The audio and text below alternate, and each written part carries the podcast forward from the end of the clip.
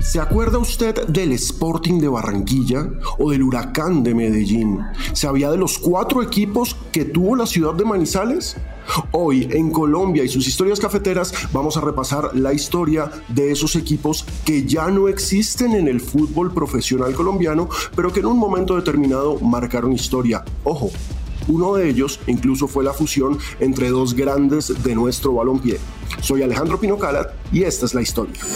Esto es Colombia y sus historias cafeteras, un podcast conducido por Alejandro Pino Calat, exclusivo para Footbox.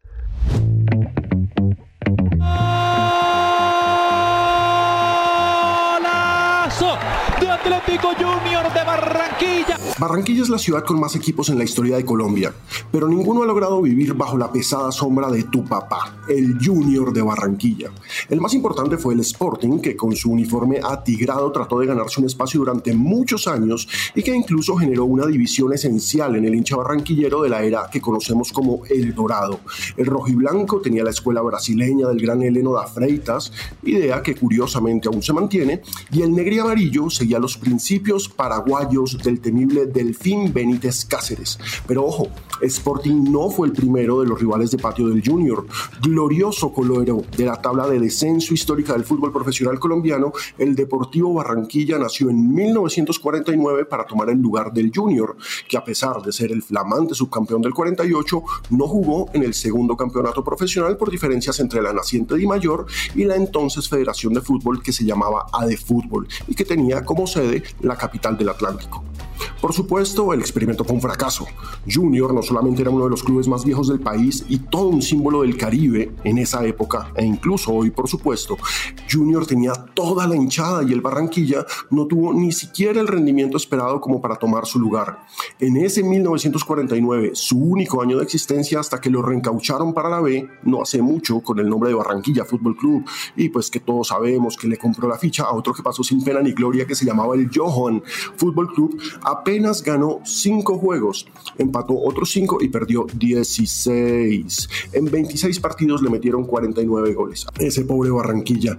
Como el Barranquilla no funcionó en 1950, sí nació nuestro viejo y recordado Sporting, que en su primera temporada obtuvo mejores resultados que su antecesor es decir, al menos ganó 11 partidos. Además, tuvo la ventaja de que ese año Junior volvió a disputar el campeonato, con lo que Barranquilla tuvo clásico por primera vez en su historia, los Tigres contra los Tiburones. En 1951 tuvo una gran campaña, fue séptimo a solo dos puntos del quinto lugar y en 1952 fue un décimo, en el 53 noveno, pero con la crisis que dejó el final de la era del Dorado, el equipo desapareció. Sin el Sporting y sin Junior, que también dejó de participar en el torneo profesional, Barranquilla quedó huérfana de fútbol de primera categoría, con lo que en 1956 aparece el Libertad. No pasó absolutamente nada con el Libertad. 24 partidos, 9 victorias, 3 empates, 12 derrotas, 44 goles a favor, 59 en contra, un modesto octavo lugar, debut y despedida. Junior volvería en 1966 y sería el único equipo de Curramba hasta que en 1988 un grupo de empresarios revivió al Sporting. El Tigre volvió a la vida con su uniforme amarillo y negro, que para ese año llevó un enorme aviso de la marca de ropa Gino Gabucci en el piso. Sí, era una cosa muy curiosa. En el pecho Gino Gabucci y cuando salían a formar, el Gino Gabucci se tomaba el piso del estadio. Asumió la localía en el Metropolitano para los dos primeros años y luego jugó en el Romelio Martínez. El meollo fue que el club malgastó todos sus fondos en refuerzos de bajísimo nivel y terminó ocupando los últimos lugares de la tabla. En el 89 la situación empeoró y en 1990, el último año del equipo apenas tuvo cuatro victorias en 40 juegos, lo que llevó a que en el 91, en un hecho inédito, cada camiseta del equipo fuera patrocinada por una casa de apuestas o de chances diferente. Es el único equipo del mundo en el que cada uno de los jugadores tenía un patrocinio diferente a la hora de jugar un partido oficial. En ese equipo estaban figuras, ojo, figuras después del fútbol colombiano e internacional, tal vez el más famoso de ellos, Farid Mondragón. Estaba también Edison Domínguez, que marcó una época en Millonarios. En 1992, la situación no dio para más y Sporting desapareció. Su ficha fue tomada por el Real Cartagena. Queda para la historia que aparte de Mondragón y de Domínguez, también pasó por ahí el recordado Miguel Calero Sin embargo, a pesar de que los hechos demostraban que no había cupo para un vecino del Junior, en Barranquilla algunos se resistían a tener solamente un equipo y en 1995 Enrique Chapman fundó el Unicosta. Este equipo ascendió para la extrañísima temporada 96-97 que duró año y medio y al final logró mantenerse en primera para jugar de nuevo la temporada del 98. Lo extraño es que ese año las directivas del club descuidaron la nómina y el equipo fue último, solo 30 puntos en 36 fechas.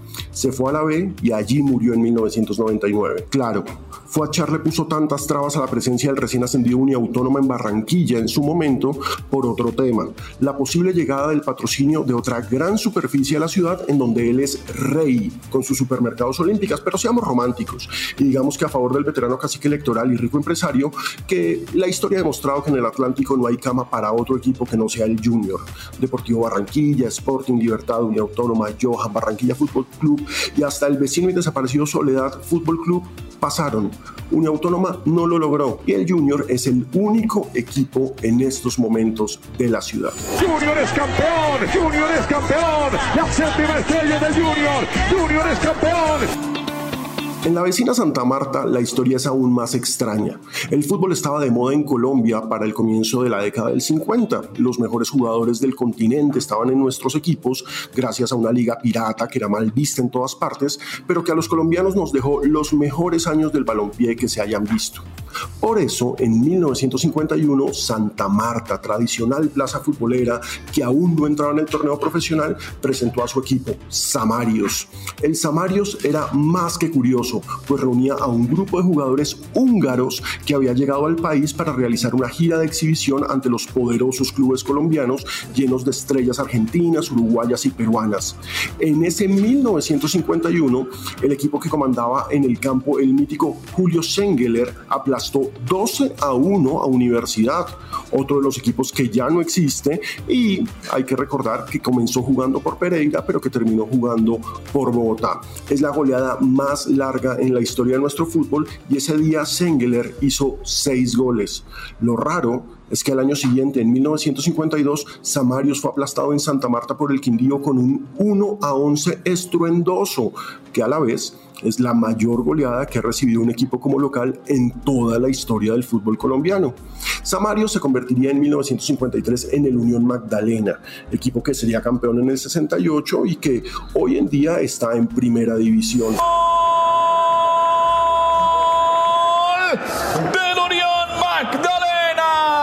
Deportes Caldas fue socio fundador de la DIMAYOR y en el primer torneo en 1948 finalizó en el tercer lugar por detrás de Santa Fe Junior.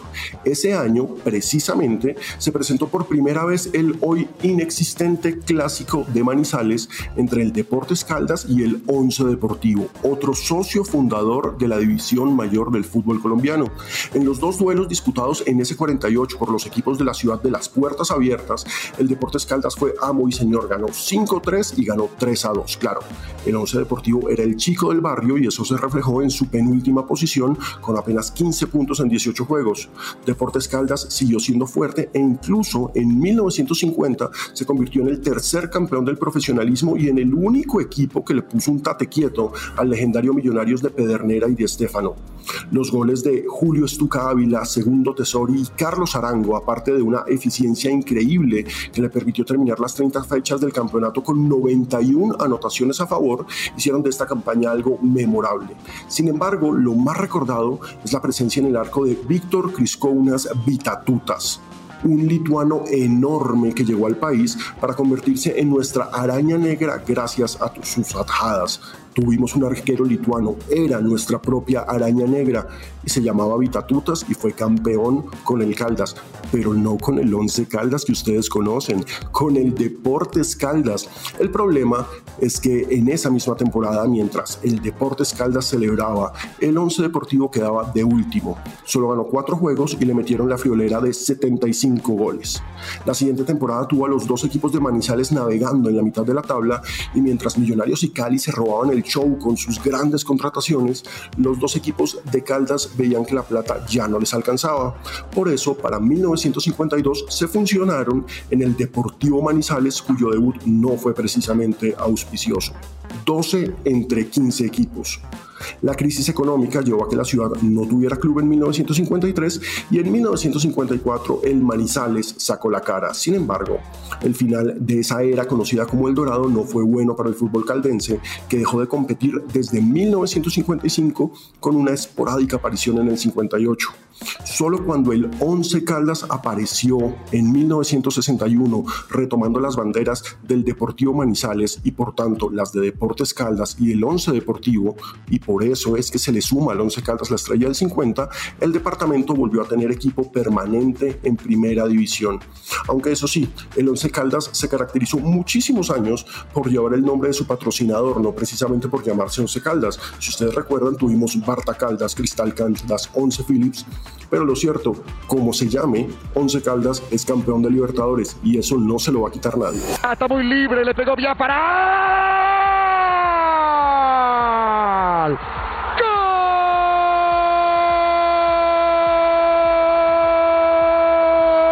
¡Gol! ¡Del 11! Lo hizo a los 7 minutos Biafara. Abre el marcador aquí en Manizales. 1 para 11 Caldas, 0 para Boca. La última historia de los equipos que ya no existen es tal vez mi favorita. A pesar de ser campeón en 1957, el Independiente Medellín hizo público que no tenía un solo peso para asumir la temporada de 1958, con lo que varios de los mejores jugadores del país quedaron sin equipo.